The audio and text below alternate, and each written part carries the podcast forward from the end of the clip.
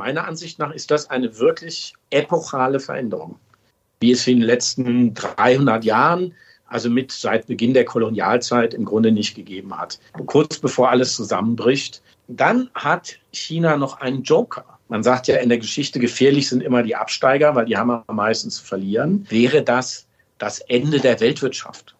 Dann steht alles still.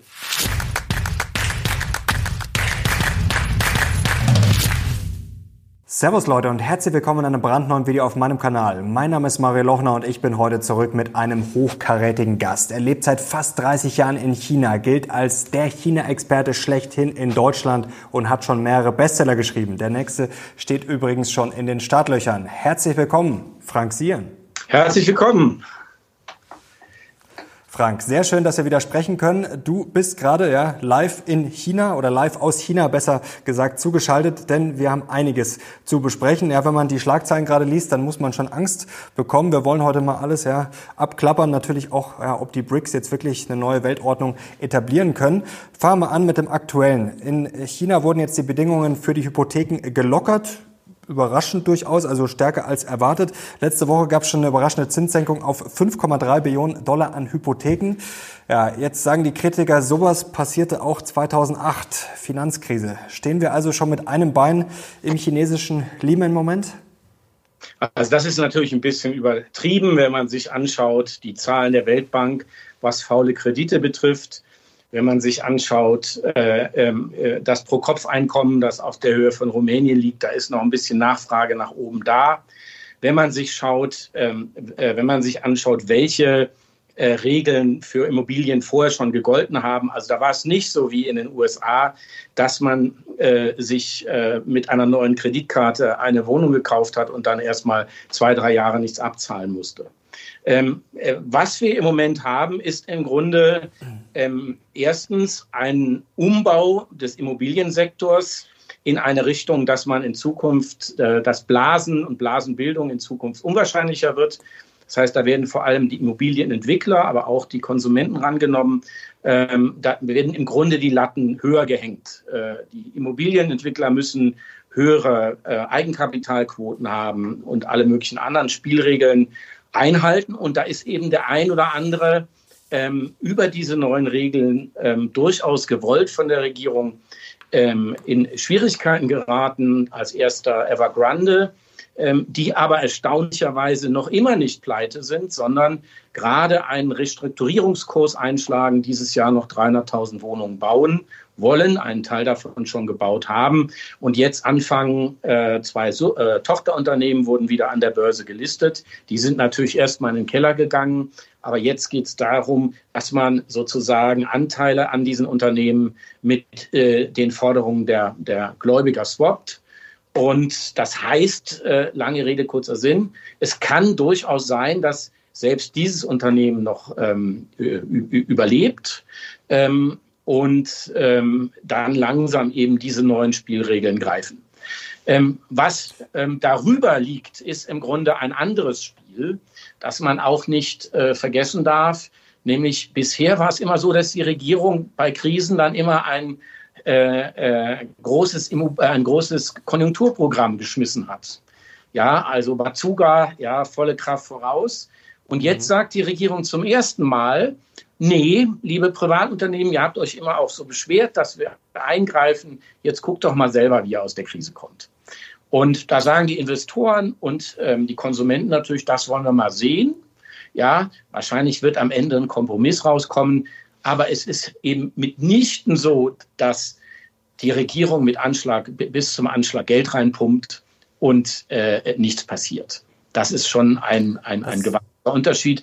Und deswegen glaube ich, dass diese Immobilienkrise, ähm, die wird noch eine Weile sozusagen, das wird noch eine Weile brauchen, bis es sich einpendelt. Und ich glaube auch die offiziellen Zahlen, erstes Halbjahr äh, diesen Jahres ähm, minus 0,1 Prozent. Das erscheint mir etwas im Schnitt, erscheint mir ähm, etwas zu optimistisch. Aber selbst wenn es 5, 6 Prozent wären, äh, ähm, äh, ist das jetzt keine Situation, wo die Leute anfangen, massenhaft ihre Immobilien auf den Markt zu stoßen. Wie gefährlich ist denn dieses ganze Spiel mit dem Immobilienmarkt? Jetzt haben wir gesehen, die offiziellen Zahlen, da waren es so ja, 5, 6 Prozent. Dann hat aber auch zum Beispiel Bloomberg darüber berichtet, über die privaten Daten. Da hat man da gesehen, das geht schon eher bis 25 Prozent. Das Quick Research Center hat gesagt, die Verkäufe im Juli vor kurzem bei den Top 100 Immobilienentwicklern äh, wären nur noch bei 30 Prozent im Vergleich zu vor drei Jahren. Vielleicht kannst du uns mal dieses chinesische Modell erklären. Also da wurde viel berichtet über eher Ponzi-Scheme, also dass quasi immer mit diesem Pre Resale-Modell, dass da immer mehr genau. Geld konstant reinfließen muss. Also der, ähm, der, der Trick ernst war ist nicht es da so sehr, was kann da noch passieren? Also der Trick war nicht so sehr wie in den USA, dass man praktisch eine Eintrittsbarriere von null hatte, um eine Immobilie zu kaufen als Konsument, sondern der Trick war, dass die Immobilienentwickler diese Wohnungen sehr früh verkauft haben und im Grunde ähm, äh, dann versucht haben, äh, im laufenden Geschäft ihren Cashflow aufrechtzuerhalten. Und das ist eben, geht dann schief, wenn sie nicht so viele Wohnungen verkaufen, wie sie eigentlich wollten. Äh, und das ist im Moment die Situation. Und da sagt die Regierung, das geht nicht. Der Staatspräsident hat ja auch schon vor zwei, drei Jahren klipp und klar gesagt, Wohnungen sind nicht zum Spekulieren da, sondern zum Wohnen. Und da versucht man jetzt sozusagen Spielregeln ähm, einzuziehen und hat das auch schon gemacht. Und das bedeutet natürlich, dass die ähm, äh, äh dass die Planungen für viele Immobilienentwickler einfach nicht mehr aufgehen, weil die eben total ähm, spitz kalkuliert haben und äh, jetzt unter den neuen Spielregeln in große Schwierigkeiten geraten. Das muss sich jetzt sozusagen einpendeln. Ähm, da könnte der Staat über Subventionen äh, das abfedern, aber offensichtlich ähm, will man mal sehen, wie der Markt das selber schafft. Ähm, die ganzen Risiken, die wir in den USA hatten, also ähm, ohne Ende faule Kredite, die wiederum gehebelt international auf den Märkten waren, all diese Themen gibt es äh, in, in, China nicht. Ähm, es gibt, wie gesagt, auch nicht die überschuldeten Haushalte, also die Einzelinvestoren.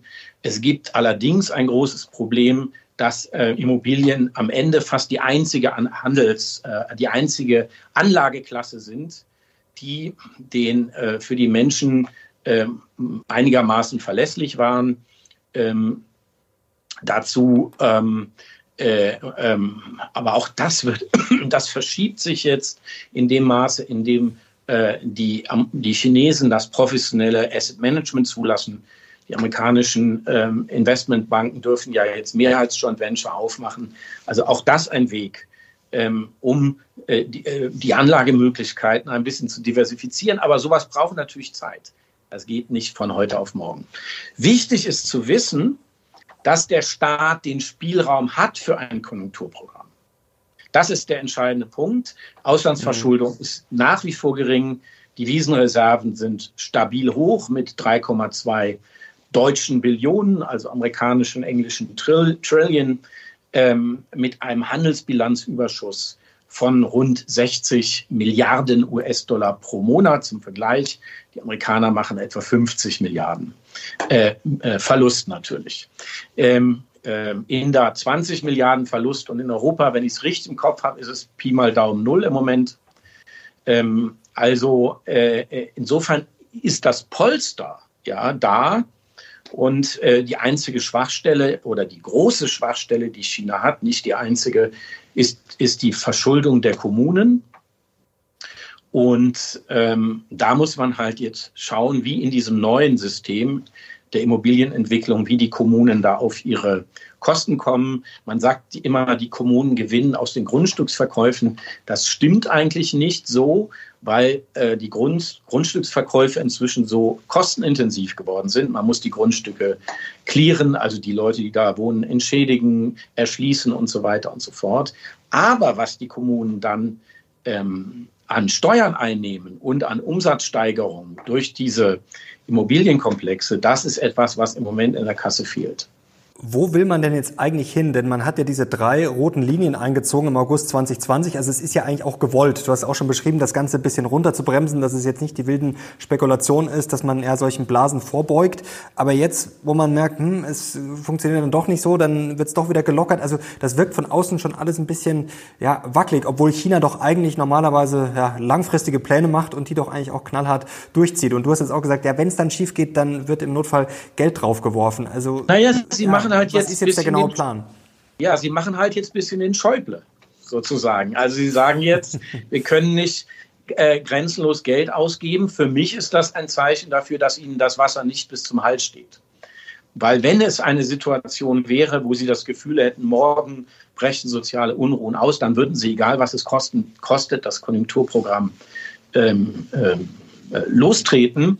Nein, sie probieren jetzt aus, wie unter den neuen Spielregeln die Selbstheilungskräfte der freien Wirtschaft funktionieren, ob die greifen, inwieweit die greifen. Das ist ein Experiment auf dem Weg von Wachstum um jeden Preis zu einem nachhaltigen, sozusagen äh, äh, langfristig stabilen Wachstum. Und deswegen, ähm, das kann man am Ende, kann man sehr viel planen, aber man weiß es im Grunde nicht. Äh, man weiß es erst dann, wenn man es ausprobiert. Und das machen sie im Moment. Ähm, für mich war es eine große Überraschung. Das gebe ich gerne zu, weil ich war natürlich auch gewohnt, dass man gesagt hat, äh, Krise, Hahn auf. Ja, dann hieß es China die Lokomotive der Weltwirtschaft. Und ähm, dann hatte man zwar die Verschuldung erhöht, aber man war wieder im Geschäft.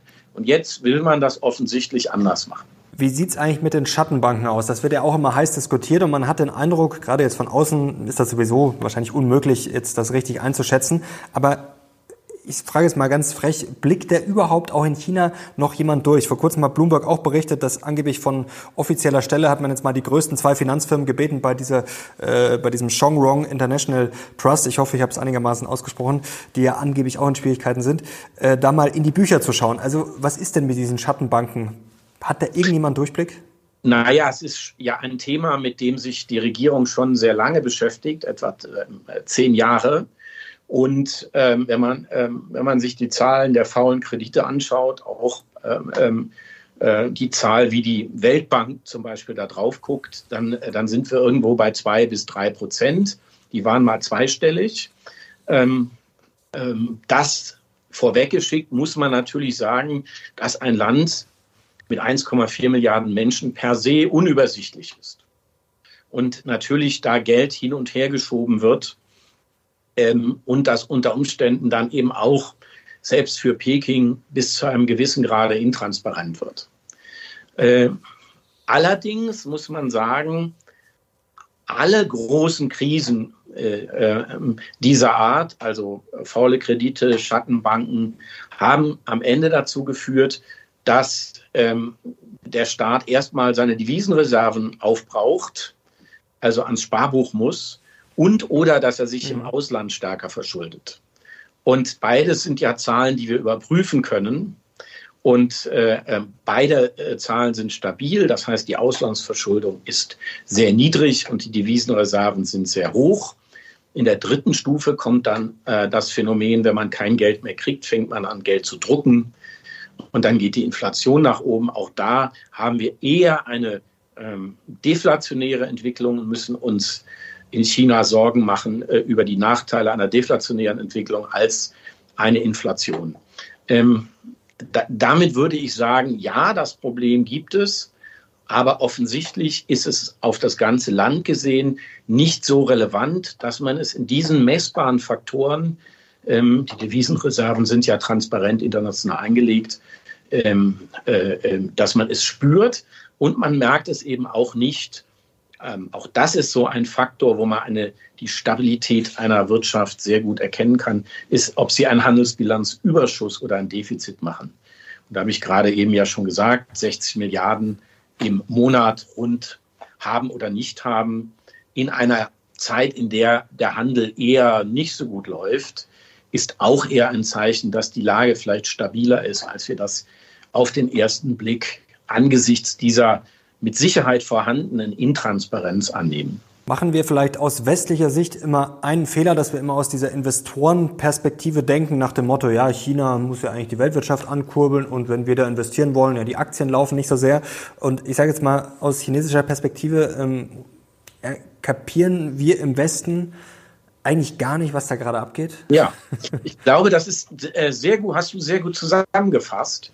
Ähm, die äh, Chinesen sind im Moment im Grunde, die chinesische Regierung ist im Moment auf dem Trip, eine langfristige, nachhaltige Wirtschaftsordnung aufzubauen. Also wegzukommen von dem Wachstum um, je, um jeden Preis.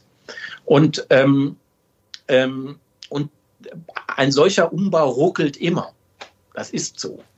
Ja, das ist, äh, ähm, und, aber am Ende ist die Wahrscheinlichkeit groß, dass eine stabilere ähm, äh, Wirtschaft da steht. Das bedeutet aber, und darüber muss man sich klar sein, dass eben ähm, die Aktien in so einer Umbauphase ähm, erstmal weiter unten bleiben. Ich sage mal so, wenn die Pizzeria umbaut, schmeckt die Pizza nicht, wenn der Betrieb weiterläuft. Das ist ein bisschen auch so, aber nachher ist es umso schöner, die Pizza schmeckt umso besser, der Laden ist renoviert. Das ist im Grunde der Weg.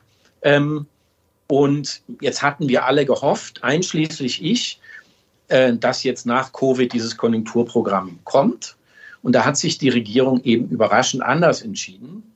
Ähm, ich sehe aber nicht so sehr, dass sie schwimmt und die Orientierung verloren hat, wie im vergangenen Jahr, wo sie vor lauter Ideologie dann den Kontakt ähm, ähm, äh, ähm, zur Realität so ein bisschen verloren hatten. Jetzt sehe ich das eher, dass man sagt, nee, wir haben im Vergleich zu den anderen Playern in der Weltwirtschaft ähm, durchaus Spielraum, ähm, jetzt die Experimente weiter durchzuführen. Und das sehen wir im Moment, äh, diesen Machtkampf sehen wir im Moment, weil nämlich auf der anderen Seite auch viel selbstbewusstere Investoren stehen und Konsumenten stehen. Äh, das war eben vor zehn Jahren auch äh, anders. Äh, die haben ja im vergangenen Jahr schon gesagt, Freunde, äh, wir haben einen Deal, ihr schafft Prosperität, wir lassen euch in Ruhe. Jetzt schafft ihr keine Prosperität, jetzt lasst ihr euch nicht mehr in Ruhe. Ähm, jetzt ist sozusagen der, der, Machtkampf, wir sind aber gewohnt, wir Konsumenten, dass wir ein Konjunkturprogramm kriegen, der Staat sagt, gibt es nicht mehr. Und jetzt ähm, sagen die Konsumenten, das wollen wir mal sehen. Wenn ich jetzt nicht investiere, vielleicht knickt der Staat irgendwann ein und der Staat sagt, oder ihr könnt euch gehackt legen, ja, es gibt nichts. Am Ende wird es ein Kompromiss sein, ist, ist klar. Ähm, aber das ist sozusagen etwas Neues in der äh, chinesischen Entwicklung. Äh, ich nenne das, äh, wie gesagt, den Schäuble-Faktor, der eben jetzt dazukommt. Und ähm, mit den Vor- und Nachteilen dieser äh, sozusagen neuen Entwicklung müssen wir halt jetzt auch noch klarkommen.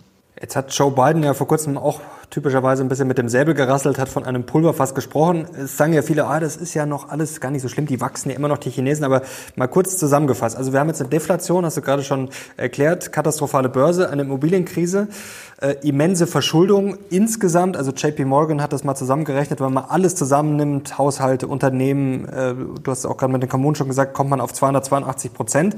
Also es gibt schon auch ein Schuldenproblem, auch wenn es partiell ist. Jugendarbeitslosigkeit von mehr als 20 Prozent und dann haben wir natürlich noch die verheerende Demografie und den Hang Seng Immobilienindex, ja, der ist auf Niveau, fast auf Niveau der Finanzkrise von 2008. Also, also der ist schon ein großer Berg, wo man da jetzt ja, drüber muss, oder? Ja, müssen wir mal ein bisschen langsam machen und nicht das Kind mit dem Bade ausschütten. ich fange mal, ich fange mal an, wie gesagt, Verschuldung.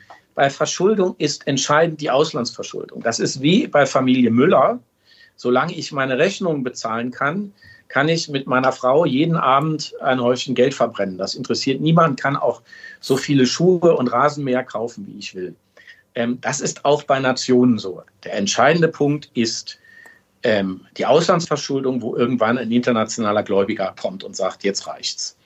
Ähm, das heißt aber nicht, dass die Binnenverschuldung sozusagen gut ist und dass man sich gar nicht darüber unterhalten muss, aber sie ist viel weniger systemisch relevant. Ähm, dann die äh, Thema zwei, die Jugendarbeitslosigkeit. Die ist jetzt bei 20 Prozent. Ähm, 19, 2019 war sie bei etwa 10 Prozent, das heißt, sie ist jetzt angestiegen. Wie hoch ist denn die Jugendarbeitslosigkeit in Schweden? So, ähm, kleine Quizfrage. Antwort kommt schnell, 27. Höher wahrscheinlich, wenn du fragst. so. Das gleiche gilt für Spanien, das gleiche gilt für Portugal. Ähm, Luxemburg erstaunlicherweise ist jetzt vielleicht doch zu vernachlässigen, ein Land mit dem mithöchsten Pro-Kopf-Einkommen der Welt. Ähm, wenn wir uns diese Zahlen angucken, dann sehen wir, EU ist der Durchschnitt 16 Prozent, dass das schon viele Jahre so ist. Das heißt, wir haben es in Europa mit einer strukturellen Jugendarbeitslosigkeit zu tun.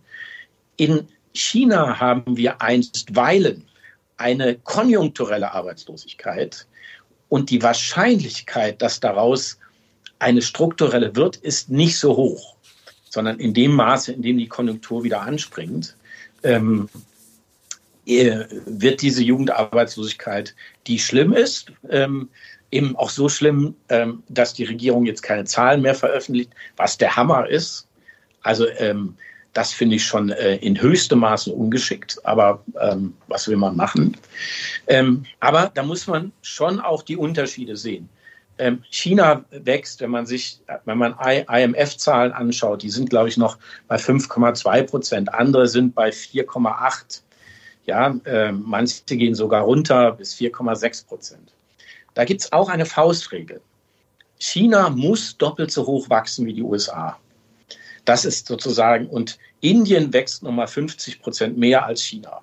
Wenn man da, dann ist sozusagen, dann ist die Weltentwicklung im Lot. Wenn wir uns jetzt angucken, ähm, ähm, die USA werden es schwer haben, eine 2 vom Komma zu kriegen. Wahrscheinlich wird es 1,8, 1,9.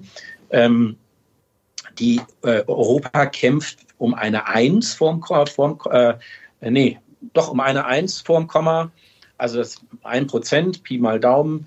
Ähm, das heißt, ähm, im Vergleich zur Lage der Weltwirtschaft sieht eben die, die Situation durchaus äh, ähm, viel besser aus, als man das auf den ersten Blick sehen würde, wenn man diese Hiobsbotschaften sieht. Was wirklich ähm, nach wie vor alarmierend ist, und das finde ich auch den bedenklichsten Faktor unter diesen Elementen, die du aufgezählt hast, ist äh, äh, der Hang Seng, sind die Aktienmärkte, die aus diesem Tal nicht rauskommen. Und ähm, jetzt ist es im Moment sogar so, dass Kapital international abgezogen wird.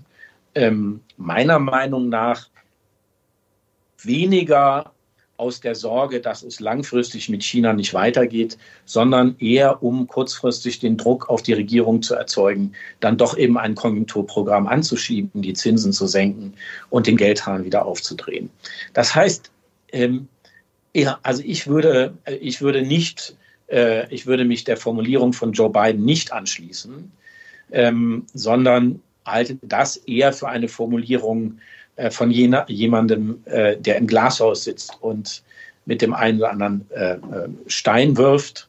Und man sieht ja auch, wenn man sich äh, die wirtschaftliche Realität anschaut, dass die äh, Amerikaner durchaus ein großes Interesse haben an engeren wirtschaftlichen Beziehungen. Alle sieben Stunden macht ein Starbucks auf in äh, China. Ähm, äh, äh die Asset Management Welle, die jetzt kommt, ähm, mit den großen Playern, BlackRock, Morgan Stanley und so weiter und so fort, die rollt jetzt erst an. Ähm, insofern ähm, wäre ich nicht äh, äh, so pessimistisch.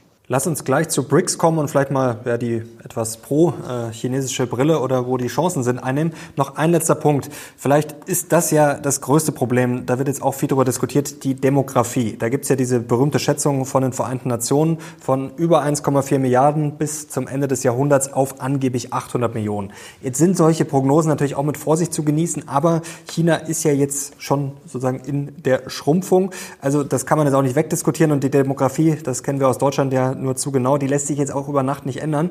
Also ist das das Pulverfass für Wachstum zukünftig, auch für den Immobilienmarkt zum Beispiel, wenn die Bevölkerung schrumpft? Ist das äh, das Problem, was es zu lösen gilt? Naja, beim Immobilienmarkt ist es natürlich so, wenn man jetzt die Anzahl an modernen Wohnungen auf die Bevölkerung sich anschaut, haben wir da, glaube ich, noch ein bisschen Luft, selbst bei einer schrumpfenden Bevölkerung. Also, dass Wohnungen, die heute gebaut werden, leer stehen, weil die Bevölkerung schrumpft, das halte ich für ähm, etwas zu weit gegriffen. Die Antwort auf die ähm, Alterung der Gesellschaft muss lauten, dass wir nicht wissen, was das bedeutet. Warum wissen wir das nicht? Wir wissen nicht, was die Digitalisierung und die Automatisierung ähm, äh, für den Arbeitsmarkt bedeuten, bedeuten äh, kann.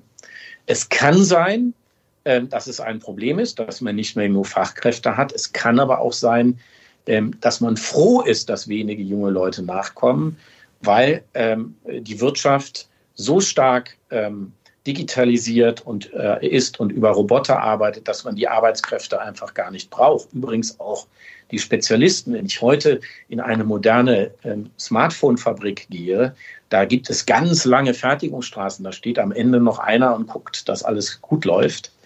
Ähm, also da kann durchaus eine Situation entstehen, wo ähm, die Roboter und die Digitalisierung eine viel, viel höhere Produktivität erwirtschaften, als das diese Arbeitskräfte können. Und dann geht es nur noch darum, nur in Anführungszeichen, wie man diese Roboter besteuert und das Geld sozusagen den Alten gibt.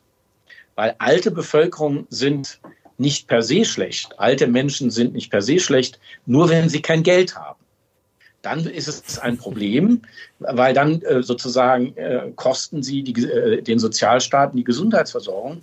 Wenn die Alten aber genug Geld haben aus Transferzahlungen ähm, und ähm, rüstige Rentner sind, dann äh, und viel konsumieren, dann sind sie sogar volkswirtschaftlich äh, ähm, sinnvoll. Ja? Das heißt, das ist auch ein Weg, ein möglicher Weg der Entwicklung. Äh, ähm, und wir wissen es nicht. Wir wissen nicht, wie die Automatisierung äh, künstliche Intelligenz, wie stark das auf den Arbeitsmarkt ähm, durchschlägt. Äh, da rede ich nicht nur von der Produktion, auch von der Serviceindustrie. Es gibt inzwischen Restaurants in, äh, in China, die komplett ähm, auf Robotern basieren. Also da bringen nicht nur diese rollenden Roboter, die kennen wir inzwischen schon, die Teller an den Tisch und räumen wieder ab, sondern die Roboter kochen auch. Und es gibt eine Kette, die ist spezialisiert auf traditionelle chinesische Gerichte, die so gut schmecken. Also es ist nicht Fast Food, dass die Leute Schlange stehen vor den Restaurants. Also auch in die Richtung, sozusagen in der Serviceindustrie, muss man schauen, ähm, äh, wie sich die Dinge entwickeln. Was passiert, wenn ich in, nach dem Einkaufen einfach nur meine Hand über einen Scanner lege? Ich brauche kein Smartphone mehr, ich brauche keinen Geldbeutel, sowieso nicht, keine Kreditkarte, sondern das wird sozusagen automatisch alles abgezogen. Da muss dann auch niemand mehr sitzen. Selbst wenn das alles nicht passiert, dann hat China noch einen Joker. Und dieser Joker, ähm, der äh, heißt Einwanderungsland. China ist bisher kein Einwanderungsland im Unterschied zu den USA. Ähm, aber es wäre durchaus möglich, kurz bevor alles zusammenbricht, äh, die, relativ, die Grenzen für die relativ jungen Bevölkerung, Sprichwort, äh, Stichwort Philippinen, äh, Vietnam, Thailand und so weiter, zu öffnen und dort junge, relativ preiswerte Arbeitskräfte ins Land zu lassen. Damit holt man sich auch die äh, Probleme ins Land, die die klassischen Einwanderungsländer wie USA und andere haben. Aber bevor man in wirkliche Schwierigkeiten gerät, würde man natürlich erst äh, die Grenzen öffnen. Bei der Digitalisierung, es hat natürlich auch immer seine Nachteile. Wir wissen, China ist bei der Überwachung äh, jetzt nicht so äh, passiv, wie wir das vielleicht sind, aber es hat natürlich auch seine Vorteile, denn du hast gerade schon schön beschrieben, was da schon los ist. Bei uns wird ja äh, in erster Linie dann nicht über Technologie oder Innovation gesprochen, sondern erstmal über Verbote. Also da werden wir im Zweifel, was bei Digitalisierung, Automatisierung und Co., KI, da werden wir wahrscheinlich äh, ordentlich hinterherlaufen, oder? China und Co. Das, das sehe ich auch so. Die Bedingungen sind im Moment in China günstiger. Ähm, ähm, äh, als in Europa. Und ich sehe in absehbarer Zeit nicht, dass sich das ändert. Die Anstrengungen, die wir bisher unternehmen, sind lobenswert, aber viel zu wenig, um wirklich mitzuhalten. Und was den Datenschutz betrifft, ähm, so bin ich eigentlich relativ zuversichtlich, dass auch die Chinesen irgendwann auf die Idee kommen werden. Sind ja auch Menschen und sagen, na ja, jetzt haben wir die Vorteile der Technologie genossen. Jetzt wollen wir aber irgendwie auch die Nachteile eindämmen. Was sie nicht machen, und das ist der große Unterschied, ähm, sie wollen sich nicht erst die Spielregeln ausdenken und dann die Technologie nutzen, sondern sie probieren das erstmal aus. Sie sind viel technologieoffener und dann sagen sie, ja, das ist alles super, aber ich will doch wissen, was mit meinen Daten passiert. Und das hat zum Beispiel dazu geführt, dass im Verhältnis Unternehmen Konsumenten schon äh, das europäische Datenschutzgesetz übernommen wurde. Aber es hat eben noch nicht dazu geführt, dass die Chinesen sagen, hm, das will ich nicht nur für Unternehmen, sondern das will ich auch für den Staat. Und da wird sich der Staat natürlich ähm, mit Händen und Füßen wehren. Das wird noch sehr lange dauern. Aber dass das gar nicht passiert, kann ich mir nicht vorstellen.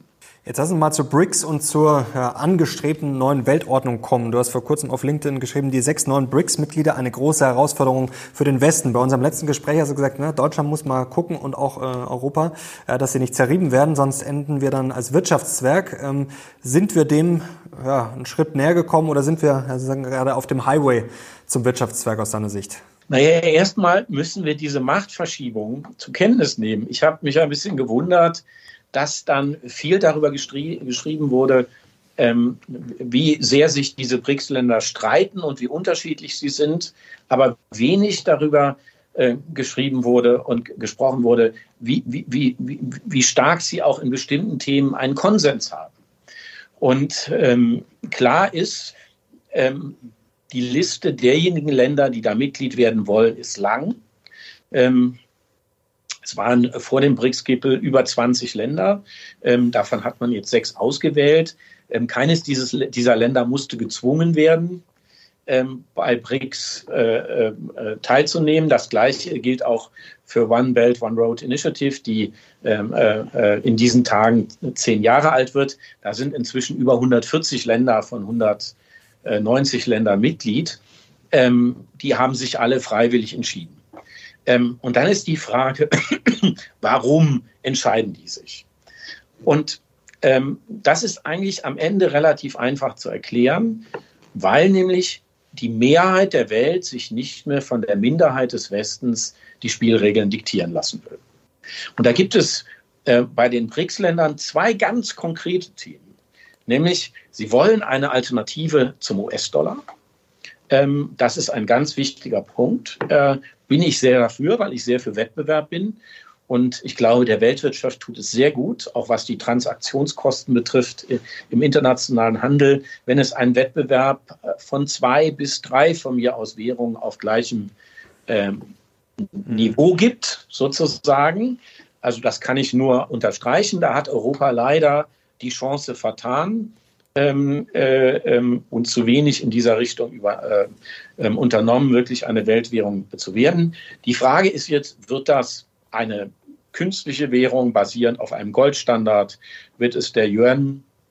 Ähm, wird es, werden es ähm, unterschiedliche BRICS-Währungen sozusagen? Das ist sicherlich noch zu früh. Aber klar ist, der US-Dollar äh, die Bedeutung des US-Dollars wird sich relativieren. Und da hat es ja auch so ein, so ein Tipping Point gegeben von vor ein paar Monaten. Da ist der chinesische ähm, Handel zum ersten Mal mit mehr als 50 Prozent in anderen Währungen abgewickelt worden als in US-Dollar. Man darf allerdings nicht vergessen, wie stark äh, und welche zentrale Rolle der US-Dollar in der Weltwirtschaft immer noch spielt. Aber die Entwicklungsrichtung, die ist, glaube ich, klar. Wir können nicht sagen, wie, wie schnell das geht. Das ist schwierig vorauszusagen. Aber ähm, immer mehr Länder des globalen Südens wollen das. Und wenn sie das wollen, äh, dann kommt das jetzt auch im Unterschied zu früher, weil sie inzwischen eben wirtschaftlich so stark äh, sind, ähm, dass sie eine größere einen größeren Anteil an der Weltwirtschaft haben mit 37 Prozent jetzt an Kaufkraft gemessen. Ähm, jetzt mit den neuen Ländern sozusagen kommen sie auf 37 Prozent, während die traditionellen alten G7-Staaten auf unter 30 Prozent nur noch kommen. Und sie vertreten weit mehr als viermal äh, so viel Bevölkerung. Also wenn man jetzt eine Welt sich anschaut, in der nach Mehrheitsverhältnissen entscheiden, entschieden wird in Zukunft und nicht das Recht des Stärkeren gilt, dann sind diese BRICS-Länder bei allen Differenzen und Unterschieden ähm, auf einem richtigen Weg. Hinzu kommt, dass sie jetzt noch 43 Prozent des Ölvorkommens ähm, ähm, in ihren Mitgliedsländern haben. Da sind ja Saudi-Arabien und Iran ähm, dazugekommen, auch eine, ein sehr interessantes Phänomen. Die Chinesen haben es ja geschafft, dass die beiden Länder wieder miteinander reden. Die sind jetzt gleichzeitig beide in diesen Club gegangen. Ähm, da hätte es auch sein können, dass der eine sagt, also wenn ihr den nehmt, dann mache ich das nicht. Und sie standen beim Abschiedsfoto auch einträchtig nebeneinander. Der Scheich in Weiß, ähm, äh, der Iraner ganz in Schwarz. Ähm, also da sieht man, das, das ist eine sozusagen doch eine Konsensbewegung. Ähm, der zweite große, das zweite große Thema, ähm, was diesen Ländern äh, äh, aufstößt, ist, dass die globalen Institutionen, und man muss fast sagen durchweg, ähm, die Machtverhältnisse von ähm, vor 70 Jahren, also etwa 1950, ähm, äh, widerspiegeln. Das sieht man zum, zum Beispiel an der Zusammensetzung des UN-Sicherheitsrates.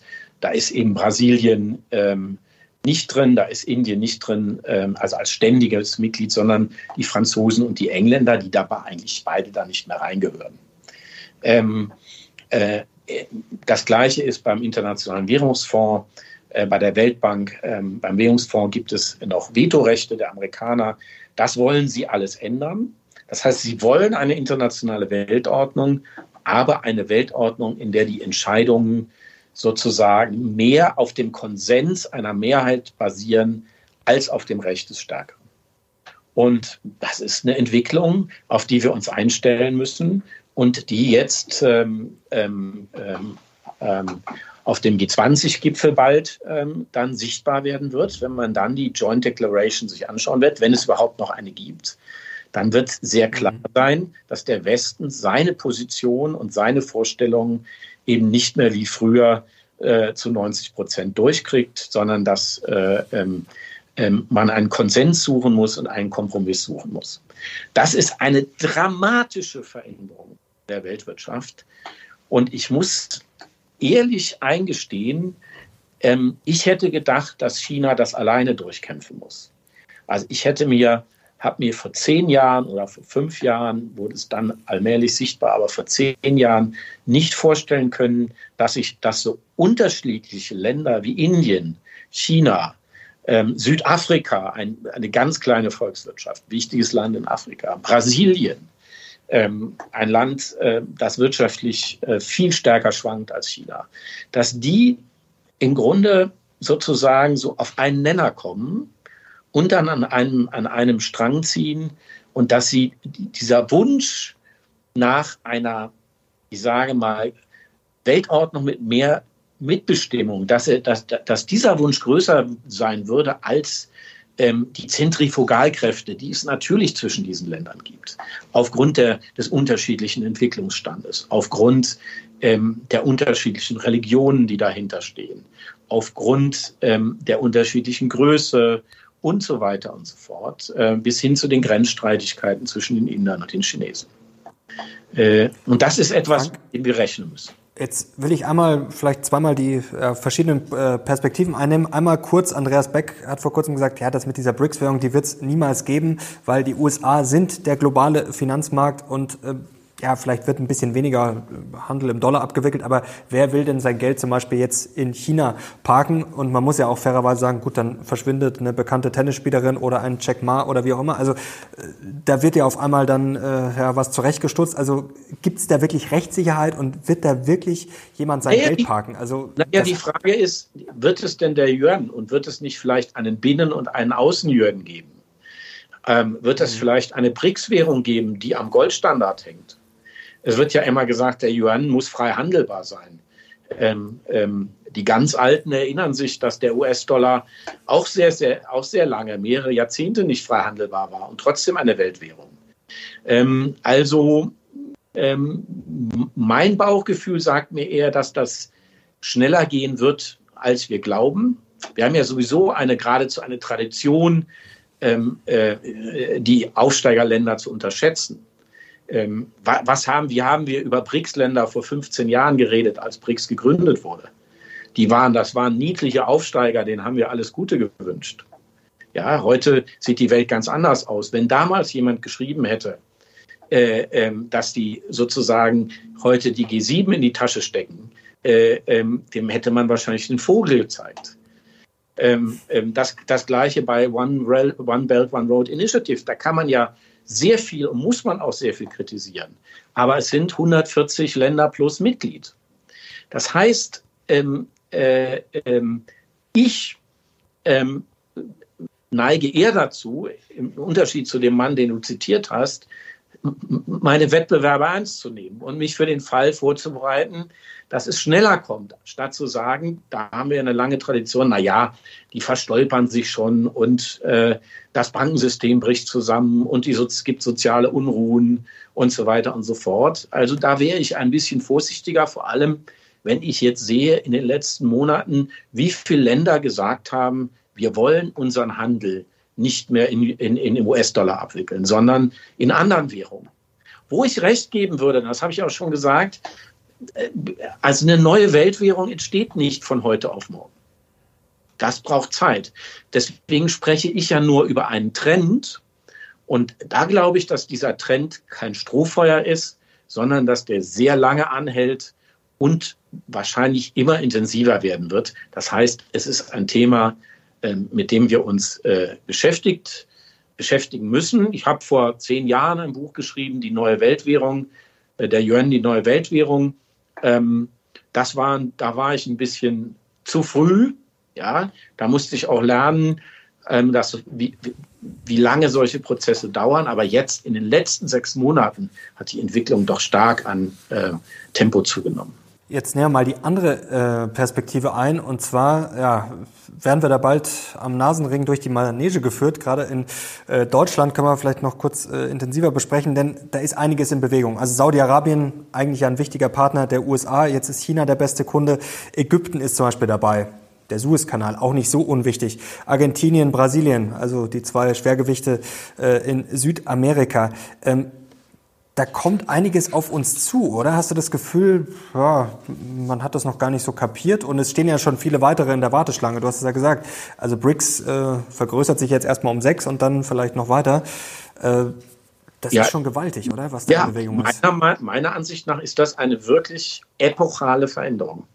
Wie es in den letzten 300 Jahren also mit seit Beginn der Kolonialzeit im Grunde nicht gegeben hat. Seit, äh, in dieser Zeit konnte die Minderheit des Westens Erst die Europäer, dann die Amerikaner konnten die Spielregeln der Welt bestimmen.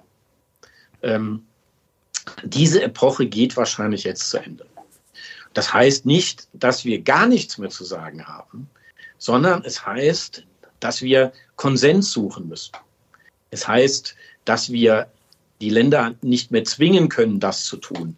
Zum Beispiel zwingen können, Sanktionen gegen Russland aufrechtzuerhalten. Die Mehrheit der Welt, über 170 Länder, hat sich entschlossen, aus guten oder schlechten Gründen, das steht erstmal dahingestellt, ähm, ähm, das ist erstmal dahingestellt, ähm, hat sich entschlossen, nicht an den Sanktionen teilzunehmen. Das heißt, ähm, wir müssen unser Mindset umstellen von Befehl auf Konsenssuche. Wir haben, um es so zu, das, was wir in den Nationalstaaten sowieso schon lange machen. Also wir sind ein bisschen sozusagen wie die, ich sage mal, die FDP ähm, in, in, in Deutschland. Da geht halt ohne Koalition geht nichts. Da können die Vorschläge noch so gut sein, die Überzeugungskraft noch so gut sein. Wenn sie für ihre Politik keinen Konsens finden, ähm, dann findet diese Politik nicht statt und lassen sich die Regeln nicht umsetzen. Und das gilt eben nicht nur, ähm, solange man noch nicht in der Koalition ist, sondern eben auch dann täglich innerhalb einer Koalition. Und vermutlich wird sich die Weltordnung in diese Richtung bewegen. Also, dass man Konsens finden muss. Und ähm, das ist sowohl, das macht das politische Leben für Europa sowohl schwieriger, ist aber auch eine Chance. Äh, in dem Maße, in dem man seine eigenen Vorstellungen entwickelt und ähm, äh, sich nicht auf Gedeih und Verderb an einen Partner hängt, sondern mal schaut, welche Interessen haben wir und welche Interessen können wir mit welchen Ländern ähm, wie durchsetzen. Das ist ein bisschen aufwendiger, das ist ein bisschen komplizierter, aber bietet am Ende durchaus Chancen, die wir jetzt gar, noch gar nicht wahrnehmen. Das Problem ist, wenn wir weiter so tun, ähm, dass ähm, äh, äh, als ob wir die Spielregeln bestimmen können, dann verlieren wir natürlich wertvolle Zeit. Also wenn Frau Baerbock äh, von der internationalen Weltordnung spricht, dann spricht sie ausdrücklich davon, was sie gut findet, ähm, aber nicht davon, dass man einen Konsens finden muss, ähm, also eine Weltordnung überhaupt erst schaffen muss, von der alle Beteiligten sagen, ja, da kann ich mitleben. Und ähm, in diese Richtung wird aber die Entwicklung gehen und ähm, das wird auch Konsequenzen für die Wirtschaft haben. Äh, da geht es dann um die Frage, wer setzt die Standards, ähm, wer kann bestimmte Handelsbeschränkungen durchsetzen oder nicht, ähm, wie kann man sich dagegen wehren und so weiter und so fort. Aber die Zeiten, in denen wir einfach gesagt haben, wenn du nicht lieb bist, dann kriegst du Sanktionen verpasst, ja, und dann musst du schmollen, bis du wieder lieb bist, die sind halt vorbei. Die Frage ist ja, wer da wem künftig Sanktionen verpassen könnte, denn der BMW-Chef hat es vor wenigen Tagen auf den Punkt gebracht, aus meiner Sicht. Ähm, er hat gemeint, ja, die grüne Transformation äh, ist gut und schön, aber wir brauchen dafür verdammt viele Rohstoffe. Also wir müssen die erstmal herkriegen und die haben wir ja nicht selber, also die brauchen wir ja, ja auch massenweise von China. Also lacht man da in China eigentlich manchmal über Deutschland, wenn du hast gerade Frau Baerbock angesprochen, die da durch die Welt fährt und äh, anderen also, die Welt erklären will. Also Oder da, wie schätzt man das ein? Denn wir sind ja, ja massiv abhängig von China. Nicht. Man lacht natürlich nicht, sondern man hat ja selber auch genug Probleme. Also es ist ja, da, diese Entwicklung ist ja kein Selbstläufer. Ja, die kann sich auch immer wieder drehen und so weiter und so fort. Ähm, deswegen hat man in China durchaus Respekt vor dieser Entwicklung, ähm, sieht auch die Labilität. Ähm, aber, und das ist vielleicht der Unterschied, man sieht auch ganz klar die Chancen, die man plötzlich hat. Eben ähm, mehr, mehr äh, seine eigenen Positionen durchzubekommen. Und das war eben vor 15, 20 Jahren anders. Da hat man dann einfach den Kopf eingezogen und musste das tun, was die anderen wollen. In der Kolonialzeit war es noch schlimmer. Das hat man natürlich alles nicht vergessen. Und deswegen besteht jetzt durchaus die Gefahr, dass äh, es sozusagen wie bei Halbstarken auch die eine oder andere Überzeichnung gibt, wo man sagt, das hätte jetzt nicht sein müssen. Ähm, ähm, aber das ist im Überschwang der neu der neu gewonnenen ähm, Freiheit jetzt passiert und hinterher sagt man unter Umständen, naja, das hätte man besser sein lassen. Und da ist sozusagen, da ist das Risiko in der Entwicklung. Also erst einmal, dass die Absteiger, ähm, äh, man sagt ja in der Geschichte, gefährlich sind immer die Absteiger, weil die haben am meisten zu verlieren, dass die Absteiger äh, äh, mit Kurzschlusshandlungen reagieren unter Umständen auch äh, Dinge tun, die ihnen am Ende schaden. Ich würde die Sanktionspolitik dazu zählen, äh, weil sie die Chinesen anspornt, im Grunde noch schneller technologisch unabhängiger zu werden. Und auf der anderen Seite äh, führt der Übermut der Aufsteiger eben auch dazu, dass Dinge passieren, an denen am Ende kein Interesse hat, keiner ein Interesse hat. Und an diesen beiden Stellen müssen wir halt wirklich aufpassen. In so einer Umbruchsbewegung, dass die, dass sie nicht aus dem Ruder läuft und dann halte es für unwahrscheinlich, aber eben nicht für ausgeschlossen, dass das in einen Krieg mündet oder in eine Konfrontation, ähm, die dann dazu führt, dass man die, die großen äh, Herausforderungen, Klimawandel, Digitalisierung eben nicht mehr gemeinsam anpacken kann. Ähm, also das ist, äh, das ist erst einmal aus der Sicht der aufsteigenden Länder eine positive Entwicklung, aber man darf die Risiken auf beiden Seiten um Gottes Willen nicht unterschätzen. Kommen wir langsam zum Fazit. Du hast es gerade schon angesprochen. Also das wollte ich jetzt eh noch fragen. Die USA, wenn wir sie mal als Absteiger sehen, äh, hat ja auch Xi ganz klar gesagt, ja, dass sie sich selber als die Weltmacht äh, sehen, natürlich als Hegemon die werden doch jetzt dabei, du hast von epochalen Veränderungen gesprochen, die werden doch dabei jetzt nicht einfach zuschauen, oder? Und sagen, ach ja, dann, naja. dann seid ihr jetzt mal dran. Das, das wird doch früher oder später knallen, und zwar richtig, naja, oder? Wenn man mal schaut, wie lange, also wenn man ähm, ähm, die, die Macht eines Landes zum Beispiel am Anteil an der Weltwirtschaft ähm, misst, das ist ja ein durchaus berechtigter Faktor neben der militärischen Stärke, dann steigt ähm, ähm, äh, die USA bereits seit 1950 ab.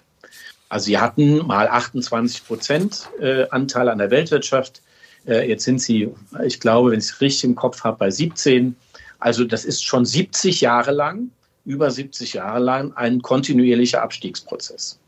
Ähm, bei den Amerikanern kam, äh, kam dazu die militärische Stärke, die das ähm, doch durchaus relativiert hat. Ähm, die wirtschaftliche äh, Schwäche kann man ja fast nicht sagen, aber zumindest hat sich die Stärke relativiert. Ähm, aber die militärische Stärke ist mehr und mehr äh, äh, nicht mehr umsetzbar, weil es den Willen in der Bevölkerung nicht gibt, in großen Invasionen ähm, am anderen Ende der Welt für eine Freiheit zu kämpfen, die für einen, mit einem selber nichts zu tun hat. Deswegen hat Joe Biden auch ähm, nach, beim Abzug aus Afghanistan gesagt, die, das Zeitalter der großen Invasionen ist vorbei. Also da sieht man schon, ähm, äh, wo die Entwicklung hingeht. Jetzt kommt die Relativierung des US-Dollars dazu. Das war ein ganz wichtiger dritter Faktor.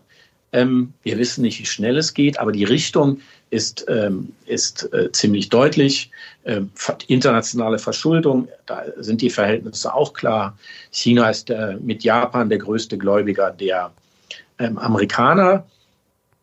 Wie gesagt, über die Geschwindigkeit kann man streiten und ähm, ich, ich sehe auch eine amerikanische Volkswirtschaft durchaus in der Lage, die Abstiegsgeschwindigkeit nochmal abzubremsen ähm, und sozusagen äh, ähm, äh, sich gegenzustemmen. Aber langfristig sehe ich jetzt nicht, dass sich dieser Trend verändert, zumal eben der Rest der Welt, wenn man sich mal mehrere Jahrhunderte anguckt, äh, äh wo der immer unter, äh, um die 30 Prozent war und dann auch mal tiefer lag, der liegt eben jetzt stabil bei 45 Prozent Anteil an der Weltwirtschaft.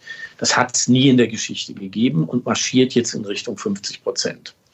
Und das sind eben so langfristige Trends, die darf man nicht aus dem Auge verlieren.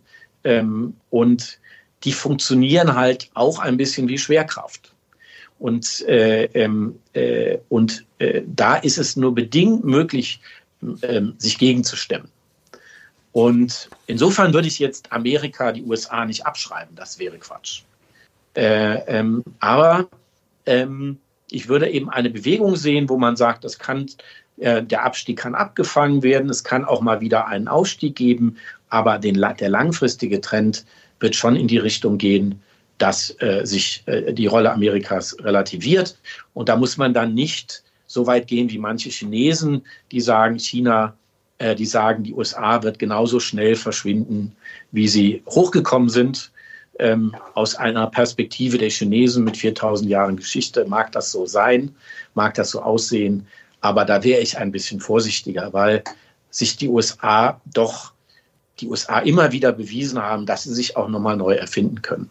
Noch zwei abschließende Fragen, äh, und zwar zur Sicherheitsarchitektur. Kyle Bass ist ja ein ja, bekannter amerikanischer China-Kritiker, das muss man natürlich dazu sagen. Ja. Äh, er hat aber vor kurzem getwittert, er sieht die äh, Chance, dass Taiwan angegriffen wird, bis Ende 2024 bei 75 Prozent und bis 2027 bei 95 Prozent. Jetzt ist da ja einiges im Umbruch. Australien diskutiert zum Beispiel sehr offen über seine Sicherheitspolitik. Dann gibt's ja dieses Quad, Quad Literal Security, den Dialog zwischen USA, Australien, Indien und Japan. Da wird über einen freien und offenen Indo-Pazifik äh, gesprochen. Also da ist schon Spannung, äh, Druck auf dem Kessel, oder? Das kann man nicht leugnen.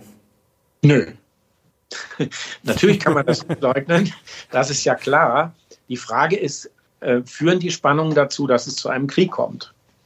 Ähm, und ich äh, beneide den Kollegen darum, mit welcher Sicherheit er da ähm, Jahreszahlen ähm, äh, an die Wand wirft äh, und äh, Prozentsätze. Also ich traue mich das nicht. Ähm, ähm, und wenn ich wüsste, wann das passiert, würde ich wahrscheinlich da nicht sitzen. Ähm, äh, äh, aber wenn ich mir die Strukturen anschaue, und mehr können wir ja nicht tun, dann halte ich halt ein, ein, ein Krieg, eine kriegerische Auseinandersetzung um Taiwan für sehr, sehr unwahrscheinlich. Äh, ähm, und zwar gibt es da einfache Gründe. Ähm, in Taiwan sitzen 60 Prozent äh, der Chipproduktion. Das heißt, wenn äh, ein Krieg um Taiwan stattfinden würde, wäre das das Ende der Weltwirtschaft. Dann steht alles still. Das heißt, kann man nicht mit der Ukraine vergleichen. Äh, ähm, wir haben gesehen, was passiert, wenn mal eben ein Schiff quer steht im Suezkanal, äh, was das schon für Auswirkungen hat. Und daran hat am Ende keiner Interesse, weder die Amerikaner ähm, noch äh, die Chinesen. Ähm, die Chinesen haben anders als Russland, äh, Russland hat nicht mal drei Prozent Anteil an der Weltwirtschaft, die Chinesen haben 18 Prozent an Kaufkraft gemessen. Das heißt, ähm, die würden ja alles aufs Spiel setzen. Ähm, nur um diese sozusagen, um diese, diese Insel zurückzukriegen. Das macht man unter Umständen, wenn man komplett mit dem Rücken zur Wand steht. Ähm, aber nicht, wenn man mit 4% wächst im Jahr. Äh, äh, also das halte ich für sehr unwahrscheinlich. Äh, ausgeschlossen ist nichts. Aber selbst der taiwanesische Außenminister sagt, dass er einen Krieg äh, für sehr unwahrscheinlich hält. Ähm, die Menschen in Taiwan sind eher an einem Status quo interessiert. Also sie wollen weniger, weder sich von, von China unabhängig machen, weil sie natürlich wissen, dass sie den Markt brauchen, noch wollen sie ein Teil Chinas werden. Und vielleicht kann man in diesem Rahmen, da gibt es ja auch schon Zeichen, äh, sich zusammensetzen, also Peking und Taipei, und überlegen, wie man einen Modus Vivendi findet, mit dem beide leben können. Ähm, das ist für mich jetzt die wahrscheinlichere Variante. Ähm, wie schnell das geht, hängt ein bisschen davon ab, wie die Wahlen im nächsten Jahr ausgehen. Die Oppositionspartei, die KMT, ist da etwas äh, forscher und die, die regierende Partei ist etwas vorsichtiger. Aber ähm, äh, ähm, insgesamt würde ich die Wahrscheinlichkeit für sehr niedrig halten. Hoffentlich, du hast gesagt, das wäre sonst das Ende der Weltwirtschaft und epochale Veränderungen, vielleicht das als Schlussstatement. Also du, glaube ich, gibst unseren Politikern mit auf den Weg, mehr Diplomatie und smarter agieren, sonst äh, schauen am Ende dann wir selber in die Röhre, oder? realistischer sein. Das ist, äh, wir müssen die neue Weltordnung einfach realistisch. Es geht nicht darum, ob man pro China ist oder kontra, das ist völlig egal, sondern es geht darum, dass man nur vernünftige Strategien entwickeln kann, wenn man ein realistisches Bild der äh, neuen entstehenden Weltordnung ähm, sich zeichnet. Und ähm, da ist vielleicht noch ein bisschen äh, Nachholbedarf, vorsichtig formuliert. Den haben hoffentlich auch bald die Zuschauer, denn es steht ein neues Buch von dir in der Pipeline, kommt am 25. Oktober schon mal als Vorausblick. Äh, China to go oder China to go, Wirtschaft, Gesellschaft, Kultur, 100 innovative Trends und erhellende Einblicke. Da bin ich schon sehr gespannt drauf, schon mal als kleines Sneak Peek, dass ihr euch da drauf freuen könnt. Und Frank, dann lass uns da auch gerne wieder drüber sprechen. Bin ich sehr und gespannt. Allen, die, die es noch nicht gemacht haben, können sich mit, beim, äh, äh, mit mir über LinkedIn äh, verbinden, weil ich da ein, zweimal die Woche dann sozusagen die Geschichte weitererzähle. Und die bleibt ja spannend auf jeden Fall. Auf jeden Fall. Frank, das war mal wieder ein großes Vergnügen. Herzlichen Dank dir. Bis bald. Tschüss. Und danke euch fürs Zuschauen. Wenn es euch gefallen hat, gerne Daumen hoch und natürlich Kanal abonnieren, um nichts mehr zu verpassen. Wir sind jetzt raus. Bis zum nächsten Mal. Ciao.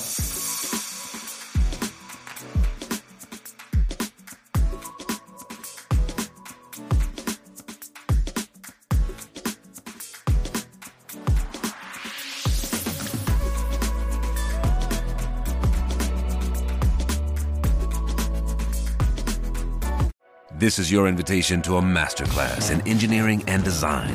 Your ticket to go from zero to 60 with the Lexus Performance Line. A feeling this dynamic is invite only. Fortunately, you're invited. Experience the exhilaration of the Lexus Performance Line and some of the best offers of the year on select models at the Invitation to Lexus sales event, now through April 1st. Experience amazing at your Lexus dealer.